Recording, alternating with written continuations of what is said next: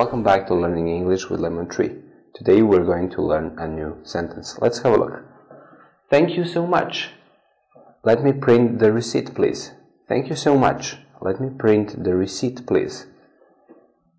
Thank you so much. Let me print the receipt, please. Thank you so much. Let me print the receipt, please.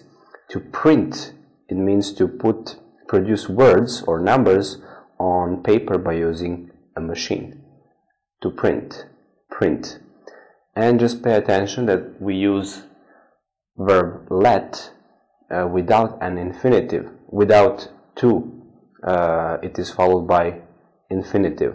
Let me print. Let me do. Let me talk. We don't say let me to talk. Thank you for watching. See you in the next video